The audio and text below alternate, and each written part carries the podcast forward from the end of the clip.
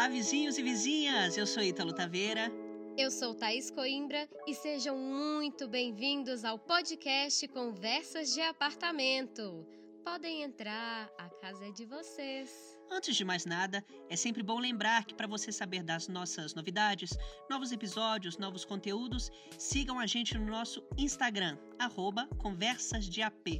Também estamos no YouTube, Conversas de Apartamento toda segunda, um vídeo novo que sempre estará relacionado ao assunto do nosso podcast e vice-versa. Então, se você veio primeiro aqui, depois de acabar esse episódio, corre lá pro YouTube para dar aquele up nessa conversa. Recados dados, vamos agora para a nossa conversa de hoje: maternidade e mercado de trabalho.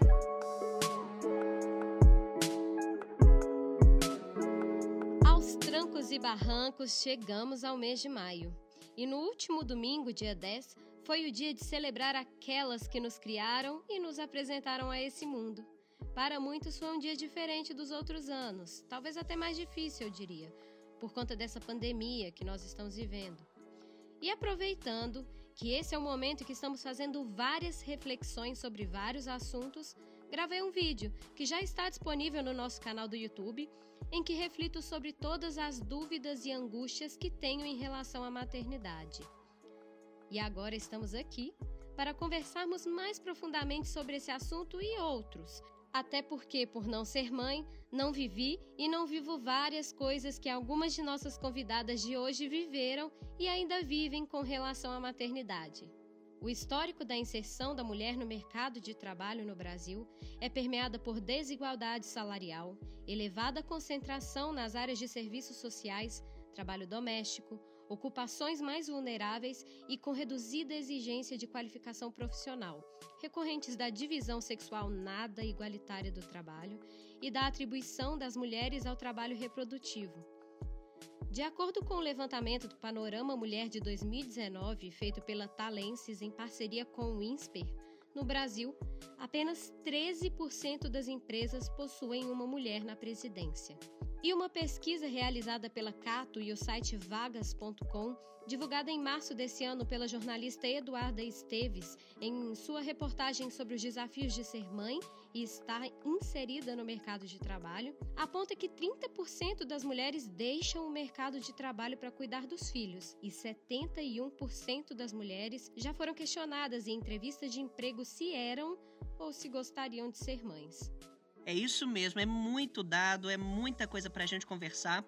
Mas a minha função aqui hoje vai ser mais a de mediador, junto com a Thaís, e a de ouvir o que as nossas convidadas têm para falar. É isso mesmo, a gente não vai estar aqui sozinho hoje. Então, nós temos o prazer de receber nossas convidadas ilustres e maravilhosas para conversar com a gente, a socióloga e pesquisadora Mel Veneroso atriz, diretora, empreendedora e mãe de dois filhos, Ana Campos, e atriz, pesquisadora, educadora e também mãe de dois filhos, Brenda Campos. Gente, é, para começar, na verdade, a gente queria que você se apresentasse um pouco mais, começando pela Ana. Ana, fala pra gente quem é você e por que você está aqui para conversar com a gente hoje. então, gente, eu sou mãe mãe, já tem 18 anos que eu sou mãe, né? Eu sou mãe de, de dois meninos, o Miguel e o Gael. O Miguel tem 18 anos e o Gael tem 3 anos apenas. É... Muito bom que a gente tem a participação dos filhos também, né? Então, vocês estão ouvindo a participação dos filhos, né? Então, assim, eu já passei por várias fases da maternidade, do, do parto, adolescência, né? Agora eu tô entrando nessa nessa idade adulta dos filhos e já conciliei muitas coisas com o mercado de trabalho, né, dentro do, dentro do meu grupo de teatro. É, com estudo também, porque quando eu tive o Miguel eu estava na faculdade. E é isso, hoje eu trabalho no Grupo Oriundo de Teatro, que foi um grupo que eu ajudei a, a construir. Tem 13 anos, né? 14. Esse ano eu vou fazer 14 anos de história. É isso aí, muito bem apresentada. Agora, Brenda, é, mais uma vez, muito obrigado pelo convite, seja muito bem-vinda e fala pra gente quem é você e por que você está aqui para conversar com a gente hoje. Obrigada. Primeiro agradeço eu pelo convite, pela oportunidade de falar um pouquinho da nossa realidade de mãe e de quem trabalha, de artista, enfim. É, vocês já me apresentaram com muita competência, sou Brenda Campos, e mãe de dois filhos, o Francisco, três anos, e o Caetano, que agora está com três meses. E por último, mas não menos importante, Mel Veneroso. Você já sabe, né? As perguntas: quem é você e por que você está aqui para conversar com a gente? É, eu sou a Mel, né? Eu sou pesquisadora. Boa parte da minha pesquisa está na maternidade e mercado de trabalho, na, na, divisão sexual do trabalho. Então, eu acho que é por isso, porque o restante eu deixo para as mães, que são maravilhosas e têm muito mais a falar do que eu.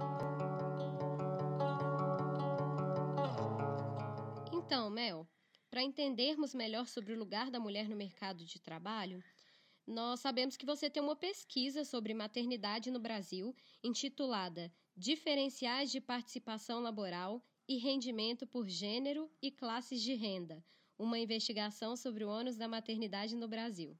E nessa pesquisa você faz algumas perguntas que nós gostaríamos de trazer para esse podcast. As mulheres são socialmente discriminadas no mercado de trabalho?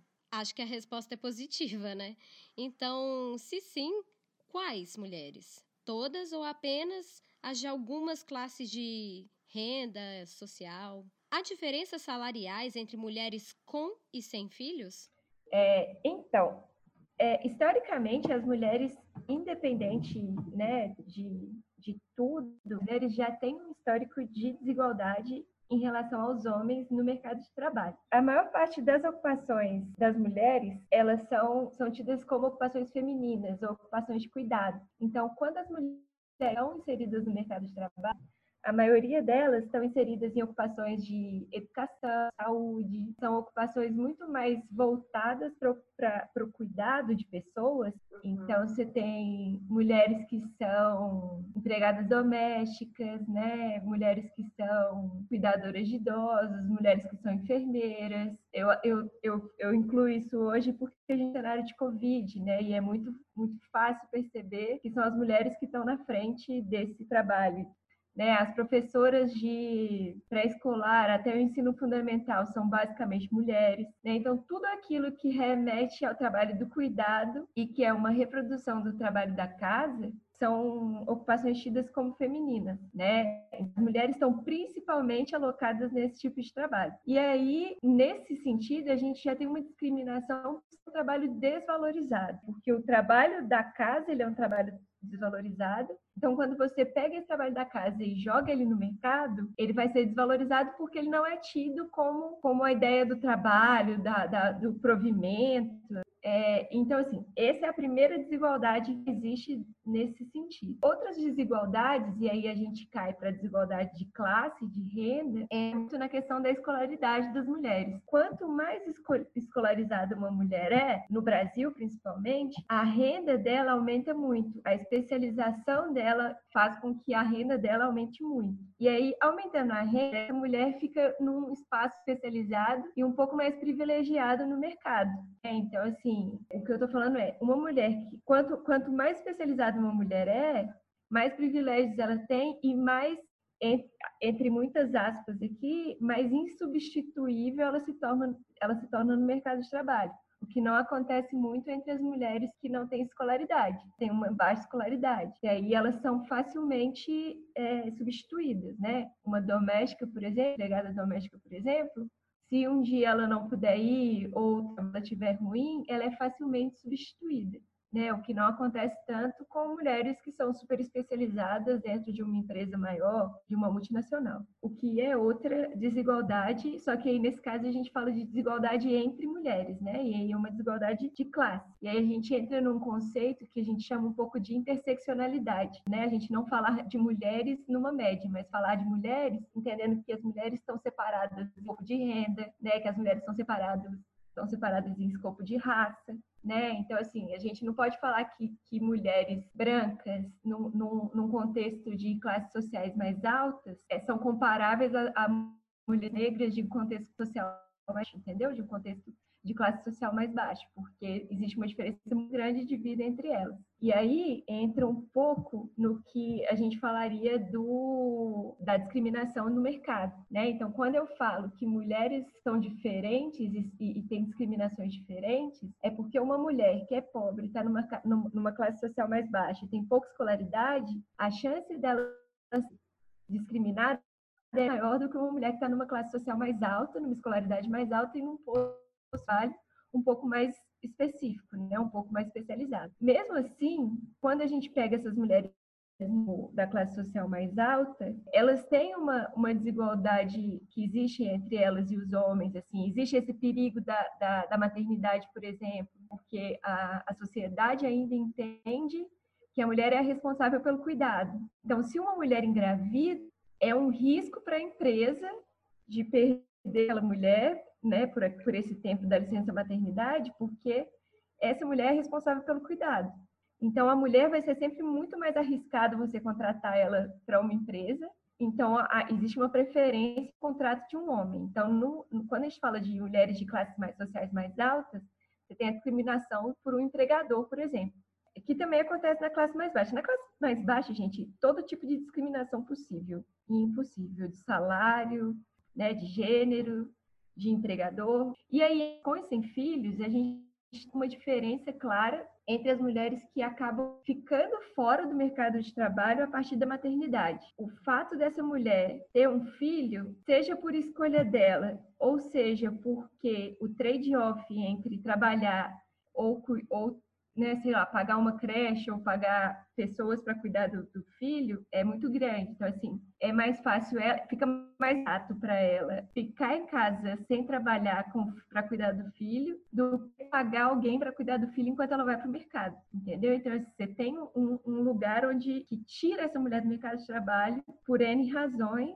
e aí você mantém as mulheres que não são mães, quando é o caso dessa ocupação ser uma ocupação que é mais ocupada por mulheres, né? Enfim, falei demais. Antes disso tudo, né, que a Mel expôs aqui, eu queria compartilhar uma sensação assim muito particular minha que eu tive nessa semana, vivendo esse momento aí de quarentena dentro de casa e tô finalizando a minha dissertação de mestrado, né? Já, é, se tivessem situações normais, teria defendido agora em março, mas com tudo parado e licença maternidade, deve, devo defender em julho. É, a questão é que eu e meu companheiro, que está fazendo home office também, nós estamos dividindo o tempo com as crianças. Então, eu fico quatro horas trabalhando enquanto ele fica com as crianças e vice-versa, né? E aí, várias vezes eu me incomodei porque as minhas quatro horas são duas horas no máximo. E as quatro horas dele são quatro horas.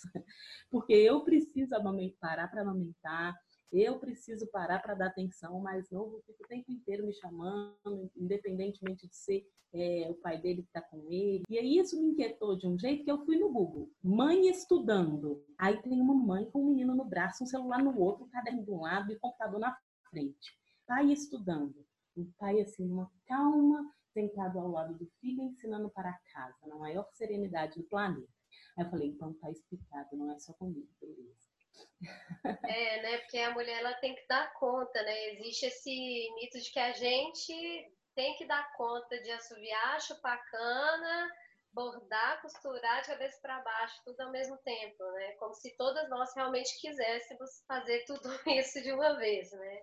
Eu acho que, já que a gente está conversando, então, já com uma das mães, eu gostaria de perguntar para vocês, né, uma questão que eu falei muito no meu vídeo sobre maternidade, né? Eu, como artista, eu sempre fico com medo de não estar tá pensando de forma ideal, tentando planejar demais ou de menos, o momento certo de ser mãe pelas incertezas que o nosso mercado de trabalho provém. É, eu queria saber se vocês, como artistas, né, é, vocês conseguiram se planejar para ter os seus filhos?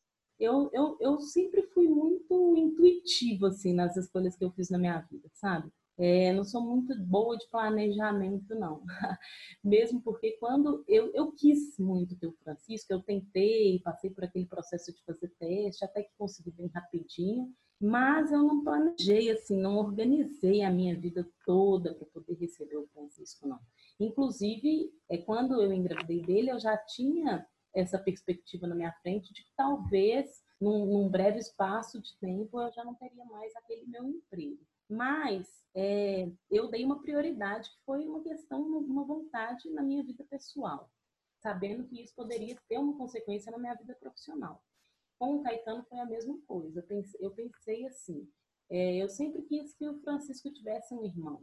E três anos eu achava que era um tempo interessante de intervalo entre um e outro, né? E aí eu acabei é, tomando uma decisão de engravidar num momento super difícil se eu fosse levar em consideração a minha vida financeira, enfim, profissional. Estava é, no meio do meu mestrado, então não é um emprego, eu recebo uma bolsa de mestrado. Então era um momento muito delicado. Mas, outra vez, eu optei por levar, por dar prioridade a uma realização na minha vida pessoal e familiar.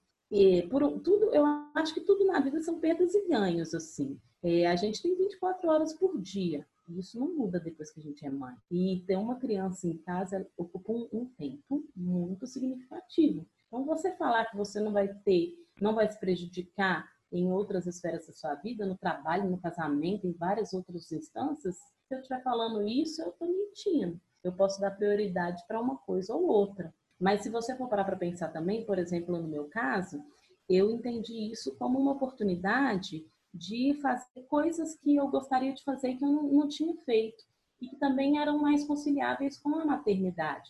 Então, quando eu perdi meu emprego, a primeira coisa que eu fiz foi começar a escrever o projeto do mestrado, que era uma coisa que eu gostaria muito de fazer há muito tempo e que o meu emprego não me possibilitava. É, por um lado, eu fui fazer a minha pesquisa, por outro lado, uma coincidência feliz também que a gente estava começando a investigar essa questão do teatro para as infâncias na, na Insensata Companhia de Teatro. O Francisco vem potencializando muito essa vontade e até é, essa, essa, essa experiência dentro da própria casa da gente e as coisas foram caminhando muito potencialmente para um outro lado. E se, se, eu for olhar em termos de crescimento pessoal, se eu tivesse ainda naquele emprego é, antes da maternidade, com certeza eu estaria melhor financeiramente falando do que eu estou nesse momento. Mas o crescimento pessoal que eu tive, eu não ia ter passado nem perto dele. Então, a minha primeira gravidez, ela não foi nem um pouco planejada, né? Ela foi no susto, mas não quer dizer que quando eu fiquei sabendo, ela não tenha sido muito desejada, apesar de não ter sido planejada. E foi o que mudou a minha vida. Meu filho mais velho me ensinou muita coisa e me fez crescer de uma forma que eu não imaginava. Eu tinha só 19 anos quando eu fiquei grávida da primeira vez foi do meu primeiro namorado. E assim, caiu no meu colo junto com trabalho, junto com vontade de sair com os amigos, junto com faculdade, né? É, junto com um relacionamento extremamente instável. Então, assim, não foi planejado, mas o que veio após isso foi muito bom. Já a minha segunda gravidez, ela foi completamente planejada ela, eu brinco que ela veio de presente de 10 anos de casamento, né? Então eu já estava num relacionamento completamente estável, já tinha casado, já tinham 10 anos. É, eu cheguei a perder três bebês, engravidei três vezes. E aí, de repente, veio o Gael, né? O Gael tem três anos hoje. Ele estava completamente planejado e bagunçou tudo. Foi, foi quase que o contrário do Miguel, que não tinha nada planejado e não bagunçou tanto, organizou muita coisa. E o Gael veio e mexeu com, minha, com as minhas estruturas. Até mesmo porque, assim, eu já tinha passado por isso, eu já sabia como seria. Eu achava que se eu me planejasse, então ia ser melhor ainda. E, e não, são pessoas diferentes, personalidades diferentes, né? Eu estou numa idade diferente, numa fase diferente. E eu te falo assim que você ter filho mais novo tem uma tem coisas muito positivas. E você ter filho mais velho tem outras coisas muito positivas. Com relação ao mercado de trabalho, foi uma a Brenda falou, né, que quando ela voltou o emprego dela não estava mais disponível, e você também citou uma pesquisa né, dos 30% das mulheres que optam por ficar em casa, mas dizem que 50% das mulheres não voltam para o trabalho. Assim, um ano depois da licença maternidade, elas não estão mais naquele emprego, seja porque optaram ficar em casa, ou seja porque foram demitidas, porque outra pessoa ocupou, ocupou esse espaço. Então, isso, isso é uma realidade que pesa. Uma outra coisa também que eu fiquei pensando, sabe? Quando o Gael nasceu, né, que eu tinha tudo planejadinho, né, eu comecei a ficar louca, na verdade, de tanto trabalhar e querer olhar a menina ao mesmo tempo. e cuidar de casa, e cuidar de marido, e cuidar de mim. Cuidar de mim não existia, na verdade. E chegou num ponto que eu achei que eu, que eu na verdade, eu cheguei no limite, assim, eu acho que de surtar. não, não tem outra palavra, entendeu? A vida inteira eu convivi com a culpa. E eu acho que a gente que é mãe, a gente pare a culpa junto, né? Do primeiro, eu vivi com várias culpas, talvez porque eu era muito nova, porque eu não entendia muitas coisas, porque eu ia na toada. E no segundo, é, não querendo errar, como eu tinha cometido aqueles erros, eu cometi outros erros. E essa questão hoje, né, agora na quarentena, inclusive, que eu tô tá basicamente impossível de trabalhar em casa com o menino, a gente, eu revezo com meu companheiro também, mas é, é, bem complexo, como diz a Brenda, as, as minhas quatro horas são duas, né? Porque nesse período tem várias outras coisas que eu tenho que fazer. É, me vem uma coisa também que é assim, eu sempre senti culpa, como se eu estivesse abandonando a criança, né? E na verdade não é um abandono. Você vai para o trabalho e tal, mas quando eu tinha que viajar, ficar longe, ou se eu tenho que ficar muito tempo longe dele, minha cabeça fica nele, sabe? Eu fico, nossa, mas eu tô deixando. Mas ao mesmo tempo também eu me sinto extremamente pressionada para o trabalho, para gerar renda, entendeu? Então quando eu estou só com ele também, eu fico culpada. Eu fico culpada porque eu tô deixando meu trabalho, eu tô deixando, eu tô deixando, sabe, tudo que eu investi assim. Então essa questão de administrar a culpa, sabe? De, de administrar esse tempo em prol dos filhos, em prol da casa. E eu fiquei pensando que realmente, Brenda, a gente tem que abdicar de muita coisa. E Será que os homens também sentem isso? Também sentem essa culpa? Ou será que simplesmente para eles não é abdicar? Né? Eles estão fazendo aquilo que eles foram ensinados a fazer, que é, de uma certa forma, cuidar deles e prover, né? Enfim, eu acho que são, são muitas questões que levantam né, essa Sim. questão da maternidade no mercado de trabalho. Inclusive, uma das mães que a gente conversou deu o depoimento que a gente vai ouvir agora. Oi, meu nome é Natânia, eu tenho 26 anos. Eu tenho uma filha que se chama Lívia, ela tem 8 anos. Eu trabalho como vendedora em uma loja no shopping. Quando eu engravidei da Lívia, que eu ganhei a Lívia e tal, eu tinha um trabalho é, meio informal, assim. Eu não tinha carteira assinada, nem nada disso. E aí é, eu comecei a trabalhar no shopping, né? Me atrapalhava muito em relação a horário, qualidade de vida me atrapalhava, não me atrapalha até hoje, porque até hoje eu trabalho em shopping. Você quase não vê o seu filho, ele tem que ficar o tempo todo aos cuidados de uma terceira pessoa, né? Aí quando começa a estudar e tudo, ainda fica um pouquinho mais apertado. Fora a falta que a gente faz. Uma coisa que já aconteceu comigo, eu fui numa entrevista de emprego e a gerente começou a me perguntar muito sobre minha vida pessoal. E aí eu falei que eu tinha uma, que eu tenho uma filha. Aí eu fui conversando e tal. Ela virou e falou assim: "Tá, mas você tem filho? Você tem marido?" Eu falei: "Não, não, não tenho marido." Ela mas isso não te atrapalha ter um filho, não ter um marido? Como é que funciona para você trabalhar, já que você não tem um marido? Eu falei, funciona funcionando, do jeito que eu sempre fiz funcionar. Eu tenho pessoas que me ajudam a cuidar, minha filha fica na escola e tal. Não, então, mas você não é casada, né? Você tem filho e não é casada. Eu já senti que assim, que isso interferiu. Se eu tivesse um marido, eu tinha conseguido esse emprego. Sei lá, como se o homem fizesse realmente falta. Marido ali fizesse falta, eu não entendi o motivo, mas ela falou para mim com essas palavras e eu não passei na entrevista. Então, além da culpa que a gente joga na gente, também tem a culpa que a sociedade, né, coloca sobre essa mãe. Ainda mais que ela era uma mãe nova na época, enfim.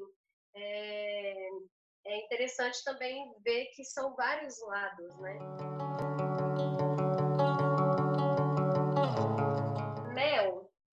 Aproveitando que as meninas falaram, né, elas ambas são mães de mais de um filho, na sua pesquisa você, dá alguns dados referentes à diminuição da probabilidade de participação de uma mulher pobre de estar inserida no mercado de trabalho se ela tem filhos e um aumento na probabilidade de homens e mulheres ricos serem economicamente ativos para cada criança a mais no domicílio, né?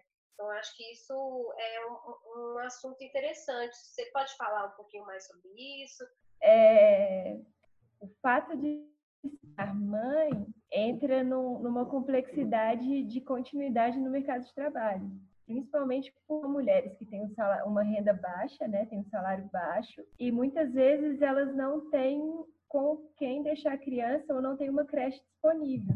É, nem sempre elas têm uma mãe por perto, né, que seria a avó da criança. ou uma rede de cuidado e também não tem uma creche disponível. Então, assim, o afastamento da, dessas mulheres logo após a, a, maternidade tem em relação a isso, principalmente quando a mulher é, é uma informal e quando ela, ela é uma trabalhadora formal, tem um problema de discriminação do, do empregador, né? Que é, que é igual a, a, a Brenda falou. Logo depois que ela volta da, maternidade, da licença maternidade, ela é demitida. Por quê? Porque elas não podem ser demitidas nem quando estão grávidas e elas têm o direito à licença maternidade. Então, elas, elas ficam, trabalham durante a gravidez, elas têm direito à licença maternidade, mas aí, quando elas retornam da licença maternidade, o empregador já pode demitir.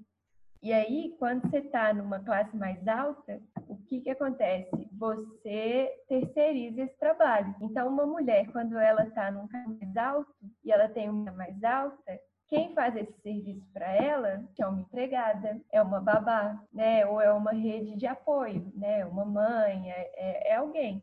Então, ela necessariamente coloca o trabalho em risco porque ela pode terceirizar a uma outra mulher normalmente. Né? E aí isso é o que a gente chama da, da, da interseccionalidade e a nova divisão do trabalho sexual. Assim. Hoje, a divisão do, do, trabalho, a divisão sexual do trabalho, ela se dá homens e mulheres que têm uma, uma condição melhor, uma escolaridade melhor, estão nas melhores posições do mercado de trabalho e elas terceirizam esse trabalho doméstico e esse trabalho de cuidado para uma outra mulher de uma classe mais baixa. É, eu só queria complementar o que as meninas estavam falando antes, e você estava falando também, dessa coisa da, da, dos conflitos sobre maternidade, sobre ser mãe, sobre planejamento. E é engraçado, né? Porque, assim, eu, eu já tomei uma decisão muito. É, já tem muito tempo na minha vida que eu tomei uma decisão de não ser mãe, né? Pelo menos uma mãe biológica e não ser aos 30 e poucos anos. Engraçado, porque normalmente as pessoas viram para mim e falam assim: nossa, como você é corajosa de tomar uma decisão dessa. Só que é muito maluco tá, nisso, porque assim, eu só continuo a minha vida, né? Eu não tomei uma decisão, né? Não é uma escolha, é só uma não escolha, eu só permaneço no mesmo momento, né? No mesmo lugar e fazendo as mesmas atividades.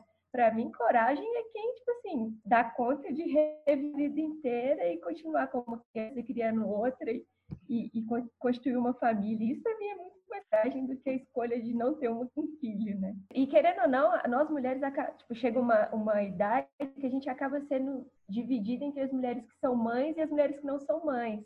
Como se a maternidade fosse, assim, um marco da vida da mulher e como se a mulher tivesse que, que necessariamente ser esse espaço e esse lugar da reprodução, né? É, a respeito disso que foi colocado agora pela Mel, eu penso que uma, uma grande raiz de várias coisas que acontecem com a mulher em decorrência da maternidade, pelo menos no nosso país, vem do formato como está estabelecida essa questão da licença maternidade. Porque o que, que acontece? A mulher se ausenta do trabalho, é, o homem fica uma semana fora do trabalho e volta. A mulher se ausenta do trabalho, Desse tempo que a mulher está ausente, dando esses cuidados que são essenciais para esse bebê que acabou de nascer, que ainda nem entendeu que o corpo dele e o corpo da mãe são duas coisas distintas, ela se ausenta e acaba assumindo também grande parte da responsabilidade pelo cuidado com essa criança durante esse tempo que ela está se dedicando exclusivamente a ele. Enquanto homem, ele segue levando a vida dele normalmente e vai passando batido, e essas, e essas responsabilidades vão se acumulando. E é, em função dessa ausência da mulher, a figura dela é desvalorizada no mercado de trabalho. Mas é, existem experiências em outros países, se eu não me engano, na Dinamarca, onde existe também uma licença paternidade no mesmo tempo do que a licença maternidade, onde, encerrando-se a licença maternidade, tem início a licença, a licença paternidade e essa criança ela fica coberta pelo primeiro ano de vida dela inteiro, que é um tempo extremamente necessário da figura desse cuidador muito presente e você divide a responsabilidade, você divide o ônus no mercado de trabalho entre homens e mulheres e ao mesmo tempo você chama o pai na responsabilidade da criação desse filho, tanto quanto a mãe. E outra coisa só que eu gostaria de observar, eu concordo com tudo que você disse, meu, que, que tem que ser uma escolha da mulher, mesmo porque é uma escolha muito determinante na vida dela. Mas aí você falou como se a maternidade fosse um marco, eu só queria observar que a maternidade é um marco. E assim, um marco muito violento para quem escolheu é, passar por ela. ela. Ela transforma muitas coisas na vida da gente, transforma muito a gente. Não não estou aqui defendendo que todas as mulheres precisam passar por isso. É uma escolha, precisa ser tomada com muita consciência. E tem muito ônus, sim, também traz muita coisa boa, sim. Não é fácil, mas ela é um marco, ela é. Porque antes da maternidade, depois da maternidade, tem muita água embaixo dessa coisa. Então, é, eu, eu entendi perfeitamente as duas. É um marco, mas não define o que é ser mulher. Não é a maternidade que define que você é mulher, né? Você continua sendo mulher independente da maternidade. Mas se você optar pela maternidade, é um marco, vai virar sua vida de cabeça para baixo. Eu acho que não, não tem outra, né? É, tem, tem outros países, eu não sei se, se, se citou, mas eu não sei se é, acho que a Suécia, Croácia, Noruega, Reino Unido, elas têm licenças maternidades que variam de 210 dias até 400 e poucos dias. E tem um país, eu não lembro qual, que a licença ela pode ser compartilhada. É, então, por exemplo, você tem um ano, um ano de licença maternidade, e aí você decide se, se vai usar cinco meses para o pai, cinco meses para a mãe ao mesmo tempo, ou se vai usar um ano para a mãe, ou se vai usar um ano para o pai. E eu acho isso interessante porque, de uma certa forma, traz um pouco mais o homem para essa, essa rotina, para essa rotina dos cuidados porque independente assim de você ter uma pessoa, de você não ter outra pessoa, que eu acho que esse negócio que a Mel fala é muito importante, né? Quando eu tive o Miguel, que é o meu filho mais velho, a minha mãe estava comigo o tempo todo. E quando eu tive o Gael, eu já não tinha mais a minha mãe. Por mais que eu estivesse mais preparada eu, eu percebi que só uma mulher cuida de outra mulher, como, sabe, sente o que a gente sente, tem esse lugar de empatia, porque de, de uma certa forma, né, a minha mãe cuidando do meu filho, cuidava de mim. Ela, ela se preocupava comigo, né? E quando hoje que eu não tenho mais a minha mãe, eu percebo assim o quanto que, que de uma certa forma eu é como é como se antes eu tivesse um porto seguro e agora eu sou responsável por tudo. E uma outra coisa que eu acho muito importante a gente colocar, que é a carga mental, que é uma carga muito pesada, porque às vezes você está lá no seu trabalho mas você está pensando, poxa, eu tenho que fazer merenda para o menino amanhã, nossa, não lavei a roupa, é, né? Então tem, tem uma infinidade de coisas que você tem que se preocupar para além da criança, que te tomam um tempo, que te distraem a atenção, que te deixam extremamente cansada. E esse trabalho é um trabalho invisível. E é um trabalho que as pessoas não notam e ele é confundido com prova de amor é como se toda mãe tivesse que ser assim, porque a mãe que não faz isso não é mãe, né? Isso é prova de amor. Agora, o pai, se você vê um pai, né, levando o menino no supermercado, levando o menino para passear, né, carinhoso, nossa, que paizão, né? Parece que não que ele está fazendo uma coisa um plus, né? Parece, nossa, é um homem com plus a mais, né? Sim. né? É aquilo que fala, ah, o homem está ajudando. Que ajudando? Ele está simplesmente fazendo o que ele tem que fazer, né? Sim, mas mesmo que eles dividam 50% a 50% com a gente, exatamente, existe um lugar de cobrança que eles não têm. Existe uma carga mental que geralmente eles também não têm. E foi engraçado porque hoje foi até sem querer, tem uma página no Instagram que eu curto muito que chama Cientista que virou mãe, que ela falou que 10 trilhões, trilhões de dólares é o que todas as mulheres do mundo deixam de receber todos os anos em função do seu trabalho doméstico. Então você pensa, é uma, é uma coisa que movimenta a economia. É uma coisa que a Brenda falou, a Ana respondeu, e é, e, e é, justamente essa questão que a Ana falou. Não, não quer dizer que não seja um marco, mas é isso, é um marco para quem é mãe. E sobre os países que têm uma licenciamidade mais igualitária, são os países que um, um espaço de, de planejamento e de estado de bem-estar social muito, mais, muito maior, né? Então, normalmente você tem na Suécia, Noruega, Finlândia, até a França tem um, um sistema de, de licença maternidade mais, mais igualitário, né? Então, assim, na Suécia eu acho que chega a quase dois anos mas tem um mínimo para cada pai, né? É mínimo para a mãe, um mínimo para o pai. E aí o tempo que fica além disso, eles podem ir revezando. É, outra coisa, falar sobre o que a Ana comenta também, é a coisa da, da carga mental invisível, que é né? Uma coisa é o trabalho ser dividido, o trabalho prático, né? A execução do trabalho ser feita e dividida em 50%, mas sobrar para a mulher a coisa da gerência do lar, né? Então, assim, é a mulher que sabe o que tem que comprar, né? É a mulher que faz a gerência do que, que falta na dispensa, de que horas que, que tem que tirar o lixo, é, de que dia que o menino que, que é ao médico, de qual que é o nome das professoras, várias formas de, de gerenciamento da casa e da família que não passa bem longe normalmente de ser a responsabilidade do homem da casa. Isso quando existe um homem, né? Então assim, aí a gente já cai para para outras famílias que são monoparentais e que têm outras vulnerabilidades e outras questões. É, outra coisa que a Ana também falou foi a coisa da, do, do trabalho trabalho doméstico e da, da, né, do trabalho de cuidado ser uma prova de amor.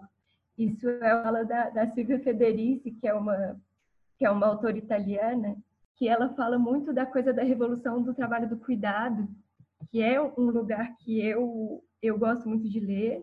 Né? Ela tem um livro maravilhoso que chama A Bruxa Caliban, e ela fala isso, tipo assim, todas as vezes que as mulheres tentaram revolucionar o próprio espaço, elas foram engolidas e a revolução meio que, que caiu por terra, né? Então, assim, toda vez que a mulher tentou se fortalecer na história, ela foi, né, tipo assim, ela, de certa forma, o patriarcado destrói aquilo. Sim, é, sobre tudo isso, uma das coisas tem a ver com os direitos né, da gestante, que tem a ver com a licença maternidade, que a gente conversou com uma gestante e atualmente o que mais preocupa ela é devido a toda essa questão da pandemia que a gente está passando, que também é, gera uma instabilidade né, no mercado financeiro, no mercado de trabalho. E eles lançaram a medida provisória 936, né? E ela, só dando um resuminho aqui, ela autoriza que a empresa diminua o salário e a jornada de trabalho em 25, 50 e 70% por até 90 dias e também permite a suspensão total da jornada e do salário de funcionários por até 60 dias. Enfim, só dando um ampassão aqui do que é MP, mas a preocupação então dessa gestante foi a seguinte, né? E aí, será que eu posso ser é, demitida? É, sem justa causa? Será que eu corro algum risco, né? Estando no meio de todo esse caos, ainda ter que lidar com isso? E não, né? A garantia de emprego prevista na MP em nada substitui a estabilidade dessa gestante, né? Prevista constitucionalmente. Então, elas podem sim ter esse contrato reduzido, suspenso, mas elas não podem ser demitidas sem justa causa nesse caso, né? Mas apesar de tudo isso, todo esse momento que a gente está passando, ele realmente causa, causa incertezas, né? É, você imagina uma mulher grávida, prestes a ter um filho no meio desse caos dessa pandemia, é, que os hospitais estão lotados, ainda ter que lidar com essa questão do trabalho, né? Desse risco de se ver sem uma sem uma renda, né? Nossa, é, é tanta coisa que foi colocada aqui que eu não sei nem por onde começar, mas tem algumas coisas que eu gostaria de, de considerar sobre o que foi dito. Primeiro, sobre essa coisa assim, né, da divisão 50%, 50%, igual a Ana falou, não tem jeito. Mesmo que se faça as mesmas coisas, na hora às vezes vai dar um banho. Onde está o sabonete? Onde fica a toalha? Que roupa que eu visto nele? Tudo isso sempre acaba ficando na, na conta da gerência mesmo da, da mulher, normalmente. Assim. Mesmo que se tenha um parceiro muito bacana como eu, que, que faz o que pode para estar presente e faz a parte dele como tem que ser feita, é, não tem como. É, a, gente, a gente carrega esse peso que é, é histórico mesmo, eu acho que é ancestral até. E, e voltando na questão do, do, do, marco, quando, quando eu falo marco, e, e eu acho que não tem que se discutir realmente é, o, que, o que foi dito tá muito, foi muito bem pontuado, mas eu acho que precisa se considerar a particularidade de ser mãe na sociedade e no mundo, sabe? Porque é, não é a mesma coisa.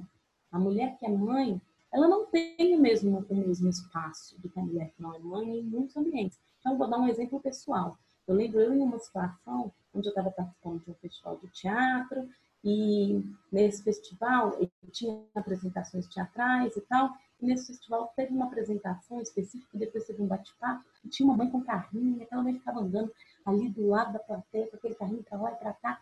E depois teve um debate também, ela saía, ela voltava, aquilo atrapalhava, falava, gente, sai dessa sala com esse menino. E aí depois eu fui entender que, cara, ela tem o direito de estar ali ela pode estar incomodando algumas pessoas, porque, ai, porque a pessoa queria silêncio na hora do espetáculo, ou porque a pessoa queria concentração na hora de um debate, ou na hora de um fórum, mas ela é uma mulher que tem o direito de estar ali com o filho dela. Então, vários movimentos aí a gente vê umas coisas horrorosas, tipo restaurante tio que não pode ter criança.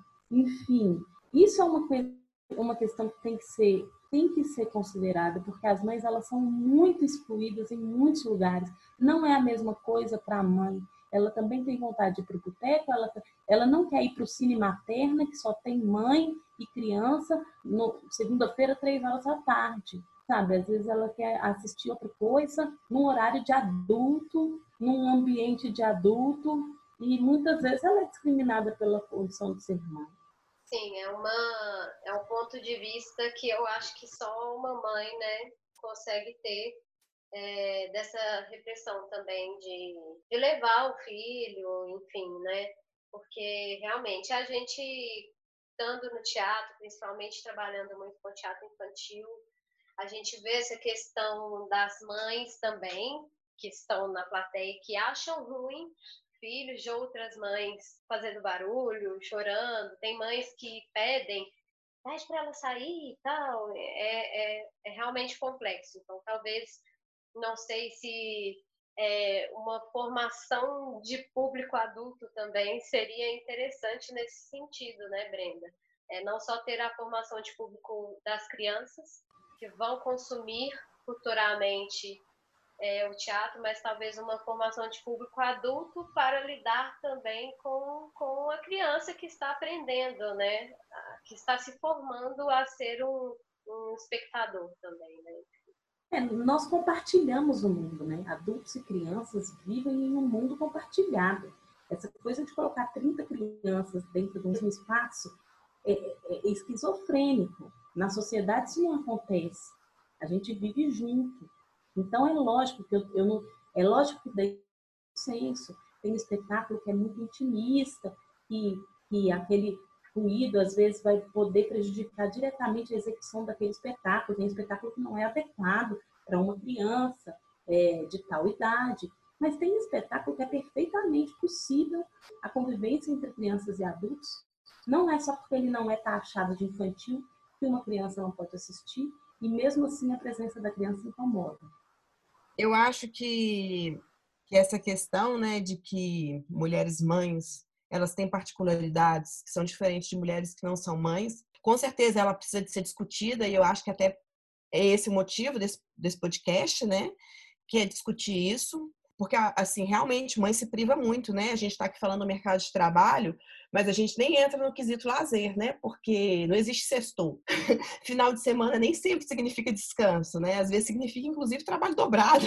significa você não poder sair nem um minutinho do, da sua posição de mãe para fazer outra coisa, né? Então, realmente, é uma privação, né? A gente abdica de muitas coisas.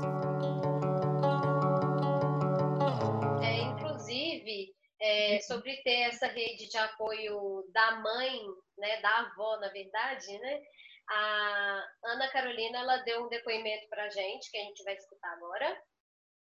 Meu nome é Ana Carolina, eu tenho 33 anos, sou jornalista e sou mãe do Arthur. E eu tenho a noção total de que todo o processo meu de, de gravidez, uh, o nascimento dele e todos os passos né, que a gente teve que tomar até eu ter que voltar ao mercado de trabalho, até ter que voltar a trabalhar, é, foram privilegiados. Né? Eu tenho uma rede de apoio maravilhosa dos meus amigos, a minha família. Eu tenho um marido que também é uma pessoa fora de série e que sempre fez de tudo para estar presente, para ser presente, para ser um pai maravilhoso que ele é. E então tudo isso tornou todos esses passos um pouco mais leves, né? É óbvio que é uma mudança é, extremamente grande e que traz a maior felicidade das nossas vidas, ao mesmo tempo que traz o maior medo das vidas da gente. Então, tudo isso foi, uma, é, foi, uma, foi um turbilhão de emoções, mas que eu consegui ter suporte, ter apoio, ter sempre alguém ali para mim que carregasse um pouco desse peso e me ajudasse. Então eu nunca estive sozinha. Já me senti sozinha, mas nunca estive sozinha. Quando o Arthur nasceu, eu estava empregada. É, o que realmente foi o problema é, é o que todo mundo fala, que é voltar, né? Retornar.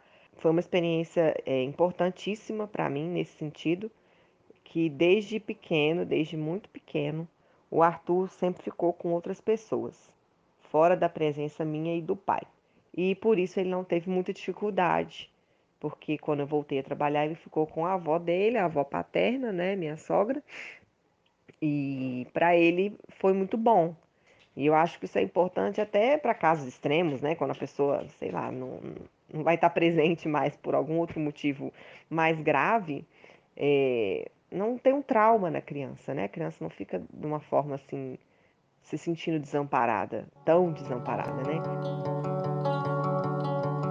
Eu gostaria de acrescentar que eu concordo muitíssimo com assim, gênero, número e grau com tudo, tudo isso que foi colocado pela Ana, por você. Com certeza, se a gente for colocar num balanço, a soma é negativa aí para quem está sem a mãe, é um apoio que você não encontra em outro lugar. E eu estou falando isso de conhecimento de causa, porque eu não tenho a minha. Eu não tenho a menor dúvida que se a gente for colocar isso aí no balanço, a mãe e mãe, ela sai perdendo muito nessa conta, não tenho a menor dúvida. Sim. Bom, gente, infelizmente a gente está chegando no final. Eu queria continuar conversando com vocês muito mais tempo, mas para finalizar, queria é, falar uma coisa que eu vi que esse ano, na semana anterior ao Dia Internacional da Mulher, a cofundadora do Nubank, o banco digital, Cristina Junqueira, foi escolhida pela revista Forbes para estampar a capa quinzenal da publicação da revista. E essa foi a primeira vez que uma mulher grávida estampou a capa da revista internacional focada em economia, que prestigia esses nomes em destaque no mercado de trabalho. Né? E a primeira vez no Brasil. Então, assim, eu achei isso muito legal. É uma foto linda que ela posa na sua quadragésima semana de gestação, porque ela é considerada como uma das 20 mulheres mais importantes do país. É, no mundo, o reconhecimento de gestantes nessas revistas né, de negócios, ele não é muito comum. É, é um anterior é, aconteceu somente em 2019 com a Audrey Gelman, que é CEO e cofundadora do The Wing, que é um espaço é, onde as mulheres podem ir para se reunir, trabalhar. E ela foi capa da Inc. Magazine, revista americana sobre negócios. É, o que vocês acham, né, que isso pode representar para o nosso país? Quero ouvir um pouquinho do que vocês têm para falar sobre essa representatividade de uma gestante. Antes da, da, da, da Forbes, né, da brasileira, da Nubank, teve uma anterior, igual você falou, de 2019, que foi uma revista econômica também, que foi a primeira vez que colocaram uma mulher grávida né, na capa. Eu lembro na época que teve uma, um burburinho muito grande, e até você olhando a capa, por não ser aquele lugar comum de ver uma mulher grávida, causa um estranhamento. Né? E depois eu fiquei me perguntando: oi, gente, mas por que esse estranhamento? Será que as pessoas não sabem de onde os filhos vêm? Né? Se, se existem mulheres trabalhando, se existem mulheres no mercado de trabalho, não é óbvio que elas engravidem, não é óbvio que elas estejam nas capas também, né? E não, não é óbvio. Parece que não é óbvio. Não é óbvio justamente por tudo isso que a gente falou aqui, por tudo isso que a gente vem tentando romper, né? Como é difícil, do básico, como é difícil ser mulher, depois, como é difícil ser mulher e mãe. Depois, como é difícil ser mulher, mãe e compartilhar, né? Estar no mercado de trabalho. Como é difícil ser mulher, mãe, estar no mercado de trabalho, estar numa gerência de uma empresa. Então, eu acho que, que é isso, que esse debate ainda está começando, tem muito para correr, mas eu fico muito feliz que ele esteja aí. Eu queria dizer assim, no fim, é que quando a gente vira mãe também, a gente descobre um círculo invisível que não existia, né? Falando aí da, da mãe, que, é esse, esse, esse apoio, a mãe da mãe, mas também das mulheres que são mães, que a gente passa a olhar umas para as outras com um olhar diferenciado, porque a gente sabe da, da dor e da delícia de ser que a gente é. Então, é, agradecer a todas as mulheres que estiveram no meu caminho, que tornaram esse caminho mais fluido e mais gostoso. Então, agradecer a essas mulheres que estão aí no nosso caminho e dizer também que dessa conversa a gente falou muito dos desafios da maternidade, então em muitos momentos isso ficou parecendo que tem um, um peso e realmente esse peso existe, isso precisa ser pontuado para melhorar a condição dessa mulher na sociedade, dessa mãe, facilitar esse caminho que é, que é difícil. Mas eu queria deixar também aqui registrado para finalizar e é, a parte boa, né? A delícia que é você se tornar mãe, você criar um vínculo de um tamanho que você não pode imaginar antes de ser mãe. E essa é uma experiência muito incrível também, muito sofrida, muito suada, muito difícil e muito incrível. Eu queria deixar aqui no final essa essa mensagem de positividade, assim. Se eu pudesse, eu ainda ia ter mais muitos filhos. Pena que eu não posso. Mel, é, a gente não poderia terminar sem escutar que você tem para falar para gente? Eu só queria terminar falando um pouco sobre, sobre a revolução. Na verdade, um, um comportamento um pouco mais revolucionário que tem que acontecer, assim. Eu acho que nenhuma mudança estrutural, na verdade, ela vem por um lugar passivo, né? A, a revolução, ela sempre acontece né, num lugar ativo, e eu acho que esse debate é um debate que que vem acontecendo e ele vem aumentando a cada dia mais. Como a Brenda pontuou bem, a, da, das limitações que, que as mães acabam passando por compreender que a sociedade não aceita, né, não, não aceita as crianças, não aceita as mães nesses espaços, eu acho que isso entra um pouco no, nesse lugar do revolucionário, né, de que as mulheres elas têm que ocupar sim todos os espaços e se elas estão com crianças, elas têm que ocupar esses espaços com as crianças. Né? Eu sou eu sou professora, né? Eu dou alguns cursos e, e, e eu dou para as mulheres, né? Então assim, boa parte dos cursos tem alguém que me manda mensagem, tipo assim, ah, professor, esse horário eu não sei se eu vou conseguir, porque eu não vou conseguir é, tá, minha filha com alguém, meu filho com alguém. Então eu falo, não, cara, leva o seu filho. Porque, assim, eu acho que, que é isso. Eu acho que, que quem consegue lidar com isso tem que lidar de uma vez, tem que abrir essa porta para que mais pessoas abram essa porta, né? Se a mulher está fazendo faculdade, ela tem filho, ela e não tem com, com quem deixar, leva o filho e a de que acolhe aquela criança, né? A faculdade que, que, que encontre um espaço para colocar aquela criança a sociedade que encontre espaço para democratizar o espaço do cuidado. Né? A, a Brenda também colocou que, que é preciso uma aldeia para criar uma criança. E é isso, tipo, o fato de eu não ser mãe não impede que, que eu cuide de outras crianças que são de outros, né? Seja de seja da, da, da minha irmã, não impede que eu cuide de idosos, que é um trabalho de cuidado também, né? Não impede que eu cuide de outras pessoas. O trabalho do cuidado ele tem que ser um trabalho democratizado.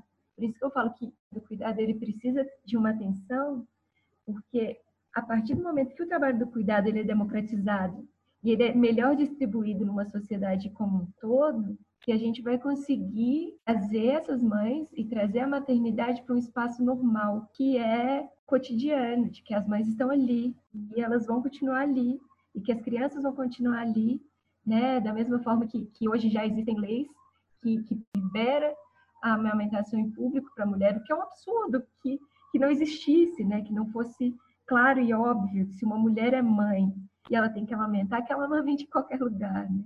Então, assim, a coisa ela tem que funcionar, as pessoas têm que começar os passos, independente de incomodar, né? Porque é, é o lugar do, do incômodo e, e, uma vez que vai ser incomodado, incomodado, e entender que aquilo ali não vai deixar de acontecer. Porque elas fazem parte da sociedade e elas não podem deixar de.